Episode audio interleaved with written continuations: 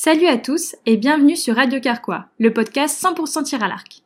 Tous les 24, retrouvez-nous avec un nouvel invité pour 30 minutes de partage. Bonne écoute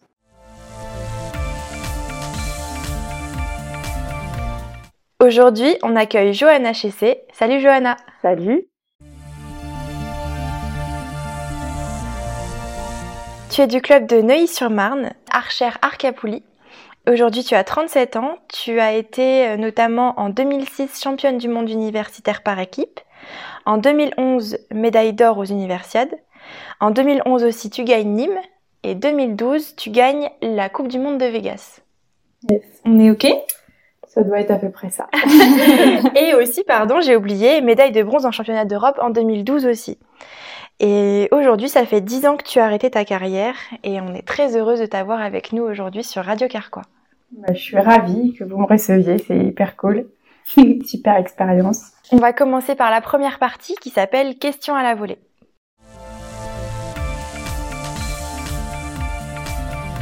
Alors, première question, comment et quand as-tu commencé? Alors, j'ai commencé en 2003, septembre 2003 exactement. Euh, je viens au tir à l'arc grâce à ma sœur, parce que c'est elle qui a commencé euh, peut-être un ou deux, une ou deux années avant moi, où euh, elle a commencé sur euh, des clubs, sur un club de vacances, où euh, bah, hyper douée tout de suite, ça marche bien. mes parents, ils vont pas spécialement la voir pendant la semaine, et au bout d'une semaine, le prof dit viens la voir, viens voir mes parents en disant votre fille, elle est hyper douée. Bon, jusque là, ça concerne ma sœur, Ok. pas moi. Ouais, ouais, ouais.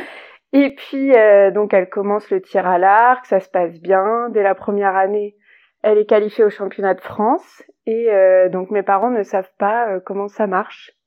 Donc, elle ne va pas au championnat de France.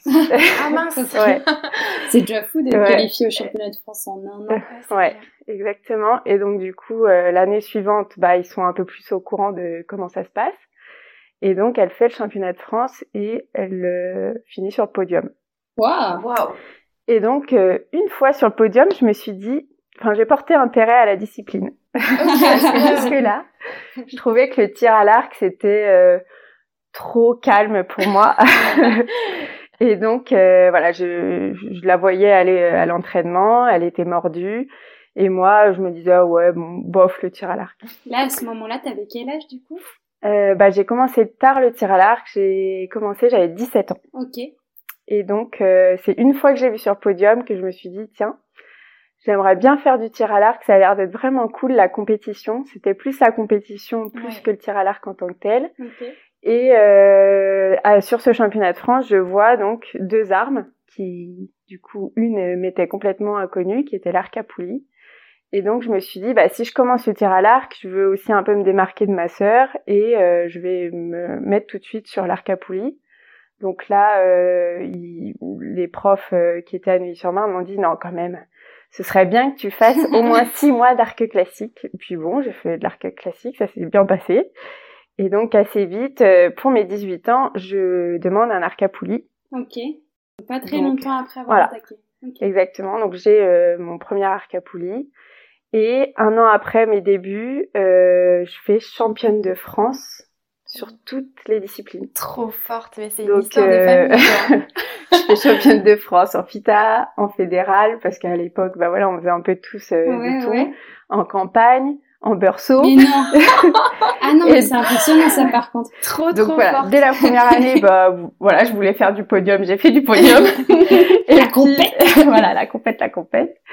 Et puis euh, donc euh, quand je commence, c'est je suis tout de suite euh, la dernière année de junior. Ouais. Parce qu'à l'époque, on passait senior à, sur l'âge de 18 ans. Mhm. Et donc, euh, tout le monde me dit, oui, bon, euh, c'est parce que t'es junior, femme, arc à poulie, en plus, il là là. n'y a pas beaucoup de concurrence, tu verras. Et puis, je dis, bon, bah, on va regarder le, au championnat de France en salle, chez les seniors, pour la première fois, avec des gens que j'admirais, par exemple Valérie Fabre, qui était euh, Ouais. hyper médaillée, euh, je sais plus combien il y avait de sélections, enfin, je crois qu'elle a le record absolu, euh, pour la battre, euh, ça va être compliqué. Bah, je finis troisième chez les seniors. Donc, dès la deuxième année. Donc, Et, dès cette année-là, bah, je fais les sélections pour entrer en équipe de France, d'abord en campagne. Et je suis sélectionnée. Et donc, je suis la plus jeune sélectionnée à 18 ans chez les seniors avec une équipe à la base euh, qui était... C'est vrai qu'il y avait les filles qui faisaient du FITA, elles étaient un peu plus jeunes, et les filles qui faisaient du, du campagne, c'était des filles un peu plus expérimentées. Et donc, bah voilà, je suis un peu projetée là euh, par hasard. En... Mais voilà, ça a marché tout de suite. Et... Ça a bien matché même avec les autres membres de Oh, l'équipe. Oui, ça a euh, super bien matché. Euh. Ouais, bon, je suis assez facile, assez malléable, donc euh, ça, ça a bien, bien fonctionné.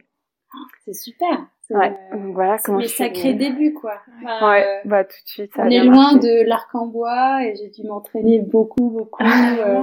Mais par elle, au contre, bout tu vois, il y, a- championne de France, quoi. il y a quand même toujours, je trouve, une certaine constance. C'est souvent familial. Ouais, par contre, là, pour Ah oui. euh, c'est très ben- souvent un sport qui vient par la famille. Ouais, c'est ma sœur en premier, après mon père qui en avait marre de, de la regarder, d'attendre pendant deux heures. S'est dit bon allez, je vais prendre un arc. Après moi et ma mère ensuite. Donc euh, toute tout la famille euh, mise. C'est super. Mm.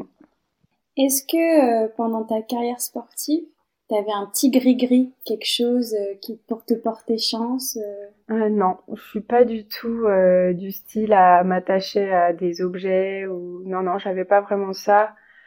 Euh, on va dire que j'appréciais euh, mon arc, mais bon c'est pas tellement un gris-gris. euh, Ok. Mais voilà, c'est Pas spécialement Non. alors. Ok. Euh, Est-ce que tu as, tu imaginais pendant ta carrière ce qu'aurait pu être ta vie sans le tir à l'arc? Pendant ma carrière de Ou d'archère. même maintenant, en fait. Est-ce que euh, si t'avais pas eu le tir à l'arc, qu'est-ce qui serait passé, tu vois? Est-ce que t'aurais fait un autre sport? Ouais, Est-ce que, que- tu serais partie Alors, Euh, bah déjà, sans le tir à l'arc, euh, ma vie, elle serait tellement autre chose maintenant. Enfin, toute ma vie euh, gravite autour des archers quand même. Mes amis, ma famille, euh, mon conjoint, euh, tous vivent dans le tir à l'arc. Ou en tout cas, c'est grâce au tir à l'arc qu'on s'est tous rencontrés. Et après, qu'est-ce que j'aurais fait sans le tir à l'arc? Je pense que j'aurais euh, ben, continué l'équitation, parce que j'en faisais beaucoup euh, avant de faire euh, du tir à l'arc. J'ai dû faire un choix parce que bah, se déplacer en Coupe du Monde, en championnat, euh, bah, vous savez ce que ça fait. Et donc mes parents assez vite ont dit bon, euh, il va falloir choisir là. donc j'ai choisi le tir à l'arc. Après, euh, pff, probablement que j'aurais un peu plus voyagé euh, de façon personnelle, même si le tir à l'arc nous fait nous a fait voyager, mais on on n'en profite pas. Oui, euh, tu vas comme, dans un euh, pays, voilà. mais tu profites pas de la Tu connais l'aéroport. En fait, c'est pas une bonne nouvelle si tu profites de la Exactement. destination, ça veut dire que t'as perdu un petit peu tout dans C'est ta c'est ça. Ouais. Quand souvent tu sors les claquettes au bout du deuxième Ouais, jour, c'est c'est que ça s'est pas très bien passé. Ouais, c'est clair. Ok. Est-ce que tu as une idole? Ça peut être dans le tir à l'arc ou dans d'autres sports, ou même pas dans le sport. Ou même dans la vie. Euh, ben dans les dans les archers, on va dire que ouais, j'étais plutôt admirative de Valérie Fabre. C'est quelqu'un qui a été ma coéquipière et qui était voilà euh, d'une constance euh, folle. Enfin, je sais pas combien de sélections. Il faudrait se se renseigner sur le Ok, sur, on euh, le nombre de On sélections, mais c'est plus d'une. Petite coupure dans l'épisode de Johanna. Alors d'après nos données, Valérie Fabre, c'est au moins 54 sélections en équipe de France, en salle, en campagne et en FITA, entre 1990 et 2011. Bravo Valérie Maintenant, on retourne à l'épisode. Après, euh, bah, j'ai toujours été euh, admirative euh, des, des sportifs qui sont forts dans la constance, en fait, qui ou qui font pas un truc one shot, euh, qui qui brillent sur le long terme. Moi, ça me ça me scotche de voir bah, qu'on peut s'investir si longtemps et que bah mine de rien, c'est quand même des du temps que tu passes pas à faire autre chose. Et Ouais, voilà, c'est ça c'est euh, ça qui me qui me scotche dans certains athlètes euh, de n'importe quel sport, mais j'ai pas vraiment d'idole en particulier en tête. Ok. D'accord. Mais par contre, euh, on arrive sur une autre question, mais est-ce que tu aurais, c'est assez compliqué, des personnes qui ont compté? Parce que c'est difficile, je trouve, de donner la liste exhaustive qui a fait toute une carrière, mais est-ce que tu aurais quelques noms? Alors, dans ma carrière, bah, les personnes qui ont le plus compté, on va dire, euh, bah, déjà ma famille, parce que bah, sans eux, euh, je serais pas arrivée là. Et puis en plus, j'avais, j'ai des parents qui euh, m'ont pas du tout poussé comme on peut imaginer des parents d'athlètes de haut niveau en disant, euh, faut que tu gagnes. Non, pas du tout. Bah, surtout qu'on sait qu'en plus ton papa aujourd'hui est encore très ancré dans la vie fédérale du tir à l'arc français. Mm. On pourrait croire qu'il vous a toutes les deux et pas du tout. En fait, il est venu, il s'est engagé dans la fédération que depuis peu, depuis l'Olympiade de Tokyo. Mais avant ça, euh, mis à part qu'il était président de, du club de Neuilly-sur-Marne, il n'était pas du tout impliqué dans le sens, euh, voilà, euh, sur la Fédé ou sur le département, etc. Et il, regardait ça de loin, et donc c'était vachement agréable parce que j'avais pas du tout des parents qui me poussaient dans le sens mauvais du terme. C'était ah, au fait, ouais papa, maman, je pars en Coupe du Monde la semaine prochaine. Ah oui, euh, tu vas où déjà? Enfin voilà, c'est plus comme ça. Donc voilà, mes parents, je pense que c'est des gens euh, voilà qui ont compté dans ma carrière forcément et qui comptent euh, dans les entraîneurs, bah je peux retenir Jean-Manuel Tizzoni, qui a été quand même mon premier entraîneur chez les Femmes, et Benoît Binon, avec qui voilà j'ai fait un, bon bout de chemin quand même. Et puis après, bah, toutes mes coéquipières, parce que moi, je porte euh, quand même euh, beaucoup d'attachement au, au, tir par équipe, et donc du coup, euh, toutes mes coéquipières, voilà, bah, Valérie, Pascal Lebec, Sandrine Mandunan, Caroline Martret, enfin voilà, il y en a eu quelques-unes, mais du coup, voilà, avec du, on a passé des super moments, donc elles ont compté. D'accord. Ah, c'est bien, c'est beau que tu parles aussi des coéquipières Enfin, c'est une question qui est pas facile parce que moi je trouve que c'est hyper important de parler du commencement, d'où tout ça a commencé. Mm. Mais c'est le genre de moment où moi je me dis c'est un jour on me la pose en interview, je sais pas quoi, j'aurais trop peur d'oublier quelqu'un. Ouais, mais c'est difficile de faire la liste. Euh... Ouais, ouais, bah. D'ailleurs, j'ai oublié Amandine Bouillot aussi. Hmm parce que j'ai gagné, euh, enfin, on a gagné pas mal de médailles par équipe euh, avec l'équipe euh, Amandine Bouillot, Valérie Fabre et moi. Ok. Bah, c'est les premières, je crois que je fais, on fait une médaille de bronze au championnat d'Europe en 2005, je crois, comme ça. Ok. Ouais. Donc la première. Et c'est là que ça a lancé. Ouais, ça a lancé. Et puis euh, c'était un moment où on a, voilà, les filles Arcapouli, on est, enfin les françaises à cette époque-là, en tout cas, on a eu, euh, je pense au moins euh, trois, quatre ans de suite où on était numéro une mondiale et c'était normal de faire des podiums. Ok. Ça c'est incroyable. Et donc, beau, hein. vous êtes les seuls à avoir fait ça et on enchaînait et c'était c'était top quoi c'était vraiment euh, c'était un super c'était des super moments trop bien nickel et pour terminer cette première partie euh, est-ce que tu peux nous raconter une anecdote équipe de France? Et juste si jamais il y a d'autres personnes euh, si tu peux essayer de les anonymiser si jamais c'est un peu gênant pour eux qu'ils n'avaient pas envie de partager l'info euh, ce serait top. Alors euh, Bon, contrairement à, au premier podcast, je n'ai pas oublié de flèches euh, comme Sophie, bien que je me rappelle très bien ce moment-là, euh, ni euh, de, de corps. Mais euh, non, moi j'ai une anecdote assez folle, c'est que je peux me vanter d'avoir gagné chez les hommes Arcapouli. Stylé. Trop Et ça, c'est la classe. ça, c'est trop Ok, faut que tu nous racontes alors. ouais. Alors, euh, en fait, c'était donc sur les, sur les universiades. C'était euh, Xavier Verret qui nous accompagnait en tant que coach. Il était déjà là pour les universités. Il était déjà là. Xavier pour Et donc, euh, il nous dit, euh, bah, les filles, vous êtes que deux filles Arcapouli et on n'a qu'un mec Arcapouli. Est-ce que ça vous dit, si on vous surclasse, je vais demander si c'est possible qu'on vous surclasse chez les mecs? Bah nous, euh, je peux pas anonymiser parce que franchement c'était une équipe de folie. Ouais, bien sûr. Donc euh, Pascal Lebec et Sébastien Brasseur. Oh, Pascal, Pascal toujours dans les anecdotes. En fait. ah l'équipe, oh là là. Et donc bah euh, nous évidemment bien sûr, bah oui, On, y va, on fonce. Et donc on, on est donc inscrite chez les hommes. Et là, mais c'était, on va dire, excusez-moi du terme, jouissif. Parce que on a rencontré des équipes du type l'Italie, où bon, ils sont un petit peu machos sur les bords. on les bat. Ensuite, on rencontre les États-Unis. Ah ouais. Et là, bon, bah, je sais pas à l'époque, mais maintenant, les États-Unis, déjà... c'est au niveau universitaire, les mecs sont super bons. Donc, euh, bon, on les bat. Et je crois qu'en finale, on bat les Mexicains Et, euh, et eux, les Mexicains, c'était une autre ambiance. Ils étaient hyper euh, fiers de nous. Enfin, je sais pas comment. et nous, bah, on n'a rien lâché. On a, voilà, on a, on a sorti nos coronettes là où il y en avait pas. Par contre, cette équipe de Bogositude, Ah on en parle ou pas et donc euh, voilà, donc euh, on a, on s'est éclatés tous les trois et on a gagné. super. Donc on C'est a, génial. On Trop a une bien cette superbe anecdote. photo où euh, donc on croque nos médailles euh, chez les hommes. Trop bien. C'est vraiment trop, trop Ouais. bien. J'adore. Oh, c'est une belle anecdote. Ouais, j'aime beaucoup, beaucoup. C'est vraiment trop bien. Les universités d'aujourd'hui, je sais pas si ce serait possible comme ça de mixer et tout, mais euh, c'est vrai que c'est un très bel événement. Je sais pas si Lisa t'en as déjà J'en fait. ai jamais fait encore. C'est incroyable. En fait, c'est un peu des Jeux Olympiques, mais pour les universitaires. Ouais. On a un village olympique, on a même des tenues. Mm. Enfin, Ouais.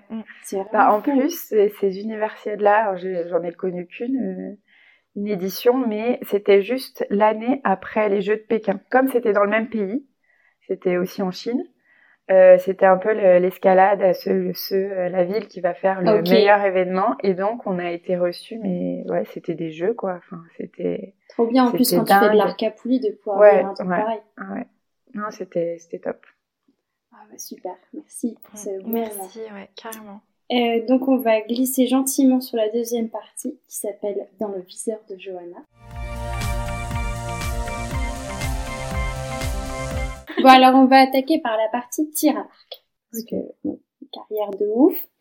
Euh, nous c'est marrant parce qu'aujourd'hui à l'INSEP, on en parlait la semaine dernière, bah il y a certains jeunes du pôle qui te connaissent pas, alors que tu fais partie peut-être de la seule française, je voudrais pas dire de bêtises, mais la seule française que je connais, à avoir gagné Nîmes et la finale de la Coupe du Monde de Vegas. Est-ce que tu peux nous parler un peu de ça, de gagner deux fois d'affilée des compétitions qui sont folles comme ça en salle dans, Surtout en arcapoulie je trouve. Ouais, ouais, c'est hyper sûr. renommé en Arcapoulie. euh, C'est impressionnant, je trouve.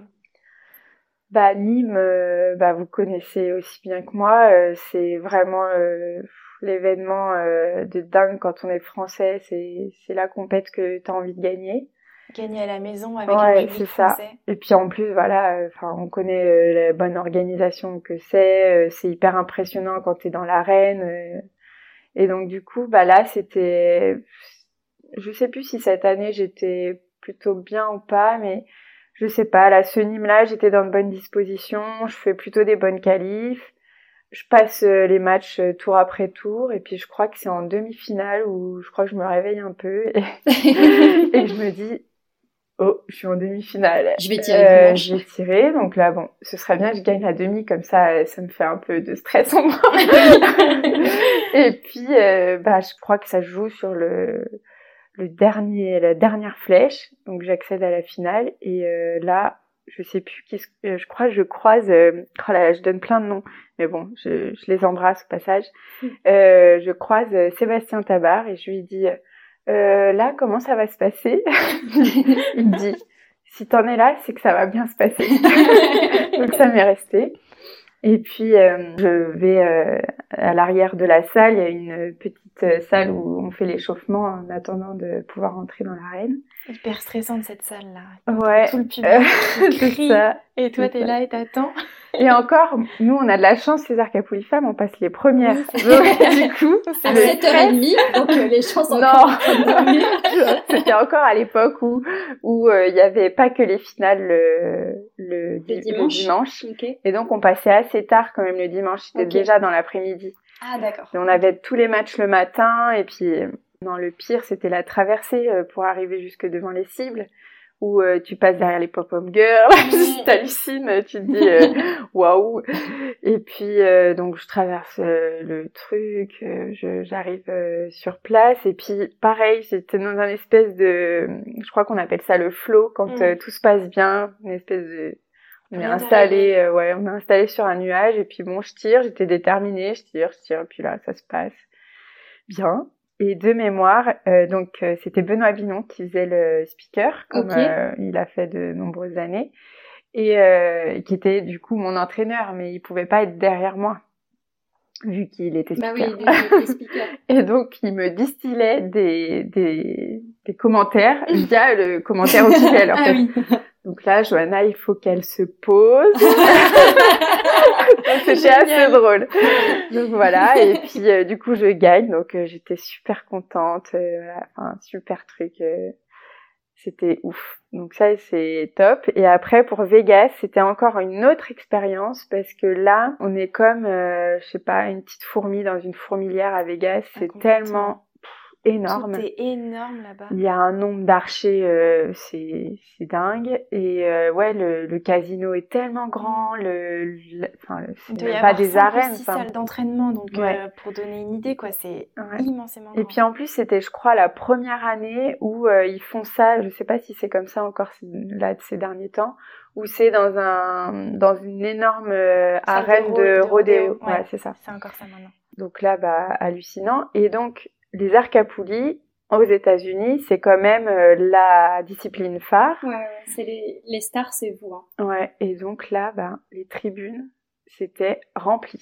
Mais rempli, rempli. Il y avait, euh, voilà, euh, les, tous les Américains avec les pop-corn. Enfin, Ouais, ouais, l'impression d'être dans un cliché. J'en parle d'une- euh, de dizaines de milliers de gens, je pense. Ah, je les pense, tribunes, les tribunes, Les tribunes étaient énormes. Elles étaient blindées. Je me retrouve en finale, donc encore une fois, j'essaye de faire du mieux possible. Et puis, euh, je suis contre euh, une Française, Sandrine Vandunan. Ok. Et euh, donc on n'arrive pas à se départager sur le match et donc on finit au barrage. Et là, bah encore une fois, je, je sais pas, je, je tire mais je sais pas ce que je fais. je crois que je ferme les yeux au moment où ça part. bref. Et là, j'entends. Enfin, je sais pas combien il y a de personnes dans cette salle, mais j'ai cru que mon cœur allait s'arrêter. Et là, bah, j'ouvre les yeux pour voir ce que je voulais faire. J'ai soit fait une croix, soit loupé la cible. Voilà. Et là, bah, j'ai fait un disque qui ne touchait pas les bords. Trop Et donc, bah, la pauvre Sandrine, elle a tiré sa flèche, mais je crois qu'elle pouvait pas faire mieux. Enfin, c'était impossible. Et donc, bah, je crois qu'elle fait quand même 10.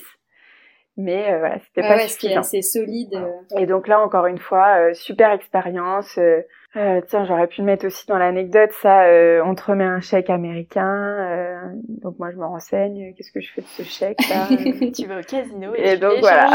donc on dit, tu vas au casino en effet. Et donc tu ramènes ton pauvre chèque et puis euh, et puis là t'as la machine à billets qui se met en route. Et là, euh, et donc je suis repartie avec ma glace et j'ai essayé de. Ah, Mais c'est hyper flippant de. Je suis remontée dans ma chambre en mode euh, bon qu'est-ce que je fais? Est-ce que je planque une partie là ou Ouais, là? Ouais, Est-ce que je divise? Ouais, Est-ce que je mets tout quelque part Tout le temps ça. sur moi? C'est incroyable. Donc ça c'était quand même dingue. Et hum, qui est-ce qui était derrière toi durant ces moments? Euh, Nîmes et Vegas Parce que du coup, Nîmes, c'était pas Benoît. Ouais, bah là, euh, je demande à Valérie Fabre, encore une fois, euh, qui me dit euh, ça te dit? Je lui dis ah bah ouais carrément, euh, tu me connais bien, tu connais mon fonctionnement, donc euh, elle était derrière moi. Enfin encore une fois, là il y avait une, une belle entraide euh, à ces moments-là euh, en équipe Arcapouli Femmes. euh, voilà, il y avait une belle entente, donc euh, elle, elle se propose et voilà, elle est derrière moi. Et à Vegas, c'est euh, Pascal. Trop Donc bien. encore une fois, voilà, une, coéquipière. euh, donc euh, voilà, un super partage à deux moments hyper différents sur des compètes euh, oufissimes. Donc euh, c'était cool. C'est trop beau. C'est trop trop beau. Bah, justement, en parlant d'entraîneur, tu as été euh, entraîné par Manu, comme tu l'as dit tout à- tout- au tout début. Manu, aka Jean-Manuel Tizoni. Aka Jean-Manuel Tigoni, pardon. Mais Manu pour nous. Et euh, Manu donc pour les intimes. Manu pour les intimes, ouais, parce que c'est notre entraîneur aussi. Et, je trouve ça super marrant, en fait, que le, la génération euh, ait évolué, mais quand même qu'on ait tous les, toutes les trois eu le même entraîneur. Bah, il s'est fait la main sur nous. en étant Quelle hyper fort. Et Quelle voilà, main, et avec maintenant, les euh, numéro voilà. 1 mondial. Ouais. C'est vachement marrant, je trouve. Bah n'empêche, je crois que c'est sa première année chez les Arcapouli femmes. Elles font championne du monde. Et vous, vous êtes vice-championne du monde. Donc quand même, il, il a, Il est- il est balèze il a hein. coché quelques cases. Manu, si tu nous entends, big up. Big up à toi. Big up à toi, Big up. Manu. Big up. Merci Manu. Donc, moi, deuxième euh, petit, petit point sur cette partie, c'était, euh, comme on se connaît un peu plus personnellement, je crois que tu m'avais dit une fois que euh, pendant que tu étais en équipe de France, tu as continué tes études. Mm. Euh, et toi, tu étais en alternance Ouais. en plus. Enfin, moi, je sais que ça a été... euh, Enfin, pour tout le monde, tous les sportifs de haut niveau, c'est compliqué de mener euh, le projet olympique ou même juste de haut niveau et euh, d'avoir euh, les études à côté. Moi, j'ai réussi à faire mon master. Dixit, la fille qui a fait une licence en trois ans quand même en étant... ouais, mais ça a été compliqué. Ça a été vraiment compliqué. Le master, j'ai eu des super aménagements, mais c'était compliqué aussi pour les stages, etc.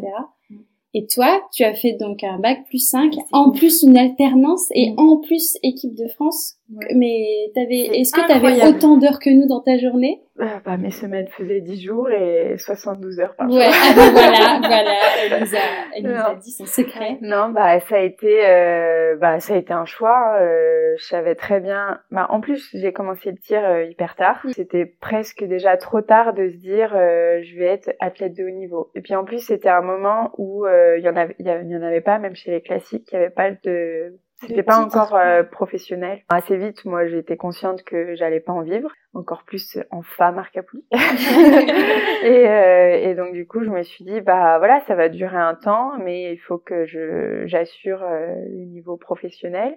Et je voulais surtout pas faire un métier euh, par dépit. Et donc, bah, je, en fait, j'ai fini mon bac donc en commençant de tir à l'arc dans une filière artistique. Après, euh, donc dès le BTS, euh, j'ai choisi euh, une voie où j'ai voulu faire de l'alternance toujours dans le milieu artistique, publicitaire, communication. J'ai toujours voulu aller vers cette voie et, et donc du coup j'ai fait bah voilà toutes mes années post-bac en alternance avec des belles entreprises. Et puis, bah, mine de rien, j'ai eu un soutien. Euh, voilà, je crois que j'ai fait trois entreprises différentes en cinq ans. Un soutien de dingue parce que bah, c'est rare quand même d'avoir bah des, des, des salariés qui sont euh, sportifs de haut niveau. Et donc, bah, voilà, le deal, c'était, j'avais pas d'aménagement, mais par contre, euh, quand on est en alternance, on est comme on est considéré comme un, un, salarié normal, donc on a le même nombre de, de congés payés, etc., de RTT. Et donc, bah, je faisais tous mes stages, mes compétitions euh, sur euh, sur, mes, mes congés. Donc, je n'avais pas, j'ai voilà, j'ai passé euh, quelques années, près de dix ans, où j'ai pas pris de vacances pour moi, mais par contre, toutes les vacances, je les, elles étaient, elles étaient pour le tir à l'arc. Je le vivais bien. Et puis, bah voilà. Après, je le soir, j'allais m'entraîner parce que je m'entraînais quand même beaucoup. Euh, je suis je suis de celles qui s'entraînaient tous les jours. Euh, j'avais de la chance bah, d'avoir un club avec des, des équipements qui me permettaient de, de m'entraîner. Ouais, je m'entraînais à nuit et puis euh, si je voulais tirer jusqu'à minuit, je tirais jusqu'à minuit. Donc souvent bah je rentrais du boulot, j'allais directement au tir à l'arc et puis et puis ouais, il n'était pas anormal de finir à 22h, 23h et puis après de faire les devoirs ou alors d'être en sélec et de réviser euh, mes oraux parce que la semaine d'après j'avais des partiels ou voilà donc cette partie là on, on, se retrouve un peu plus avec Lisa. mais, l'alternance moi vraiment c'est incroyable. enfin c'était c'est pas un regret non plus parce que moi je suis super contente d'avoir été sportive mm. pendant mes études. Mais c'est un truc que j'aurais adoré faire c'était de l'alternance pendant le master. Et j'ai trouvé que ça rendait la, les études concrètes et toi, c'est fou parce que tu as tout fait et en plus, tu as brillé dans, dans ta discipline. Donc, euh, ben, bah, c'est vrai que... quoi. Ouais, c'est clair. Bah, j'ai fait ce que je pouvais, mais je crois que j'ai été lancée dans le truc et que j'ai pas réfléchi. Enfin, j'ai pas rationalisé en me disant oh là là, c'est difficile. Euh, non, surtout pas. Voilà, je faisais, je faisais le truc. Je cloisonnais un peu les choses en me disant ah bon bah quand je suis au boulot, je suis au boulot. Euh, je donnais euh, voilà je, je, donnais mon calendrier pour toute l'année à, mes employeurs en disant attention à telle et telle et telle période je serai pas là euh, donc il va falloir faire sans et puis peut-être ce qui t'a aidé aussi c'est que euh, fait tu étais passionné par tout ce que tu faisais par le sport le soir mais peut-être la journée aussi tu avais trouvé ta voie dans oui, oui. bah je fais un métier passion euh, c'est sûr que c'est peut-être que tu pourrais dire à nos auditeurs et auditrices Qu'est-ce que tu fais ouais. bah, Je m'occupe euh, de toute la publicité média de Banque Populaire et Caisse d'Épargne. Donc en gros, toutes les, toutes les pubs qu'on peut voir à la télé, euh, qu'on voit en affichage, qu'on écoute à la radio, qu'on voit dans la presse, ben, coup, je fais ça. Et puis notamment, euh, depuis 2019, comme euh, ces deux marques-là sont partenaires des Jeux Olympiques de Paris, je travaille exclusivement sur ce sujet pour les, ces deux banques c'est vraiment fou. Ouais, c'est travaille euh, pour les jeux, euh, mm. c'est quand même beau. Du coup, c'est marrant d'être avec Johanna et de regarder les pubs. Des fois, elle nous regarde en train de regarder les pubs. Ok, quelles sont leurs réactions Ok. Et la musique, t'en penses quoi sur cette pub? Euh... Désolée. La psychopathe. Qu'est-ce que tu as compris de cette pub? Peut-être vous êtes un panel euh, de tests. Ouais, c'est clair. C'est vraiment, vraiment intéressant. Bah, c'est, je trouve ça chouette euh, que tu aies aussi ce, ce, truc de Jeux Olympiques, tu vois, parce que pas de Jeux Olympiques pour les poulies. Mais toi, non seulement tu as ton travail, mais tu as aussi ton chéri qui a été euh, là-dedans. Et je pense qu'on aimerait bien voir avec toi l'autre l'autre vue des Jeux Olympiques. On a eu la vue de Lucas en plus, ça a été notre premier épisode. Mmh. Il nous a dit qu'il avait réussi tout ça aussi grâce à toi et parce que tu as pris en charge toute l'autre partie des de la vraie vie, quoi. Est-ce que toi, tu peux nous en parler un petit peu? En tant que spectatrice sur les jeux, par exemple? Les ça, coulisses, même toute la préparation en fait. Parce qu'en fait, son, son projet de Jeux Olympiques tient aussi beaucoup à toi parce qu'à ce moment-là, vous aviez déjà une vie de famille ensemble et il fallait tout gérer à côté. Donc, tu as fait tout ça aussi. Euh... Bah, euh, ce qui a facilité les choses, c'est que quand tu as été sportif de haut niveau, tu connais l'engagement que c'est. Euh, bah, quand tu as ton conjoint qui, qui vit la même chose, en plus plus, parce qu'évidemment, à l'INSEP, euh, vous vous entraînez pas juste le soir. Donc, euh, bah, forcément, t'es compréhensif. Ouais. Déjà, tu sais ce que c'est, tu sais ce que c'est que d'en baver à l'entraînement, tu sais ce que c'est que le stress, euh, tu sais ce que c'est qu'une préparation euh, mentale ou physique. Euh, donc ça, je pense que ça aide quand le couple bah, a connu ou, enfin voilà. Donc ça, ça a aidé. Et après, ben, je savais aussi dans ma carrière aussi j'ai eu des j'ai eu des ups mais j'ai eu des downs aussi. Mhm. donc euh, je sais que lui aussi il a il a connu ça. Et donc pour l'accompagner c'est sûr que bah forcément ça aide. ouais, ça pas lui mettre la pression euh, je peux lui dire mais qu'est-ce que t'as foutu euh, machin bref. Donc ça forcément. Et puis après bah voilà c'était moi j'ai vécu ça j'étais à fond. Et donc bah je lui ai permis de vivre ça à fond. C'est pour moi qui partent plusieurs semaines dans l'année c'était pas du tout je me suis pas dit oh là là je vais le faire culpabiliser ou euh, on n'est pas ensemble euh, je, comme j'avais connu le truc je voulais qu'il en profite à fond et donc euh, voilà. Et après sur le côté les coulisses des jeux en tant que, que spectateur parce que du coup t'es es allé là-bas à Rio je suis allée là-bas. ouais. Et bah c'était super chouette c'était vraiment c'est les jeux c'est un événement quand même à part. Et puis en plus à l'autre bout du monde donc Là, bah, je suis allée le voir. Euh... Il y avait d'autres Français sur place oui, avec vous Ouais, ouais. Je suis allée avec euh, Thomas et Laetitia, Laetitia Corchia et Thomas Naglieri. Qu'on a loué un petit appart, euh, on s'est débrouillé. Ah, et puis euh, les parents de Jean-Charles aussi. Mm-hmm. Donc on avait deux, ah oui, parce que du coup, forcément, peut-être qu'un un tout petit peu précisé, quand tu es sélectionné aux Jeux Olympiques, ta famille, elle doit s'occuper d'elle toute seule. Ah oui, oui, oui, c'est autonome. Si tu veux y aller, tu te débrouilles. Euh, et même jusqu'au euh, billet pour aller les voir. C'est vrai que bah, souvent, euh, on savait le matin même de la compétition si le DTN allait avoir des places pour nous. Ok. Oh, Alors que les places sont déjà vendues à l'avance. C'est un peu comme là pour Paris. pour Paris, oui. Où bah, voilà, ça s'est vendu l'année d'avant. Et et donc forcément, bah, on avait un peu de stress en se disant bon, est-ce qu'on va y arriver euh, Donc ça, c'était cool. Et euh, au final, on a à chaque fois pu aller les voir. On a vu d'autres disciplines aussi. Ok.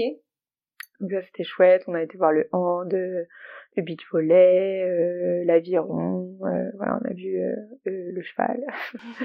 on a vu pas mal de trucs. Et ouais, l'événement était, était ouf. Et puis après, c'était drôle parce que quand même il faut les laisser, savoir les laisser dans leur bulle. Et en même temps, bah, on veut les voir, donc euh, il fallait savoir rester à sa juste place. Et ça, bah, en tant qu'archer, donc on était tous les trois archers euh, avec Thomas et Laetitia, donc on savait à quel moment euh, on pouvait aller les voir. Merci beaucoup d'être de t'être autant confié. Bah, C'était super chouette. On va passer à la dernière partie qui va être un peu plus rapide que les autres puisqu'elle s'appelle Rapide comme une flèche. Alors le principe, on va te poser quelques questions avec deux choix et il va falloir que tu répondes au tac au tac. L'un ou l'autre. Ça marche. Allez, c'est parti. Championne du monde ou record woman du monde? Championne du monde. Équipe ou indiv? Équipe. Bretagne ou Côte d'Azur? Bretagne. Tir à l'arc ou équitation? Ah, mon cœur balance. On va dire équitation maintenant. Carbo ou bolo Carbo. Nectiflette ou tartiflette Hmm.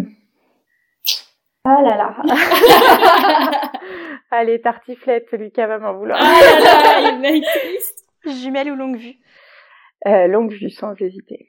Casquette ou visière Trois visières. Poulie à 50 mètres ou poulie à 70 mètres Ah Parce qu'à un moment, il y avait... Bah ouais, moi j'ai commencé, même il y avait du quai de distance, j'ai l'impression d'être un dinosaure comme ça. Non. Je dirais euh, à 50 mètres parce que ça renforce le côté un peu précision, euh, t'as le résultat instant. Ouais. Bali ou Turquie? Bali. Soirée chill ou enflammer le dance floor? Avant les enfants, j'aurais dit euh, que j'enflammerais bien le dance floor. Mais maintenant, euh, dès que c'est possible, chill. c'est plutôt chill. Euh, Décocheur au, au pouce ou au back tension Tension Euh, Back tension Euh, pouce. Changer ta corde une fois tous les un an ou une fois tous les trois ans? Là, même une fois tous les 10 ans. hein. C'est ce que j'ai fait sur mon dernier arc. Je ne dirais pas, mais Euh, Chien ou chat? Chat. LOL tu ris tu sors ou you? Euh, lol, tu ris, tu sors. Gagner Nîmes ou gagner Vegas? Euh, Nîmes. Ok. Bon bah super. Et ben c'est fini pour euh, cet épisode avec Johanna Chessé. Merci beaucoup d'avoir euh, pris à ce temps aussi. pour euh, nous répondre. On est hyper contents. Ça va, vous avez tout dans la boîte? Ouais, on a tout dans la boîte. Et la fin, ce sera Mila qui dira euh, À bientôt sur Radio Carquois.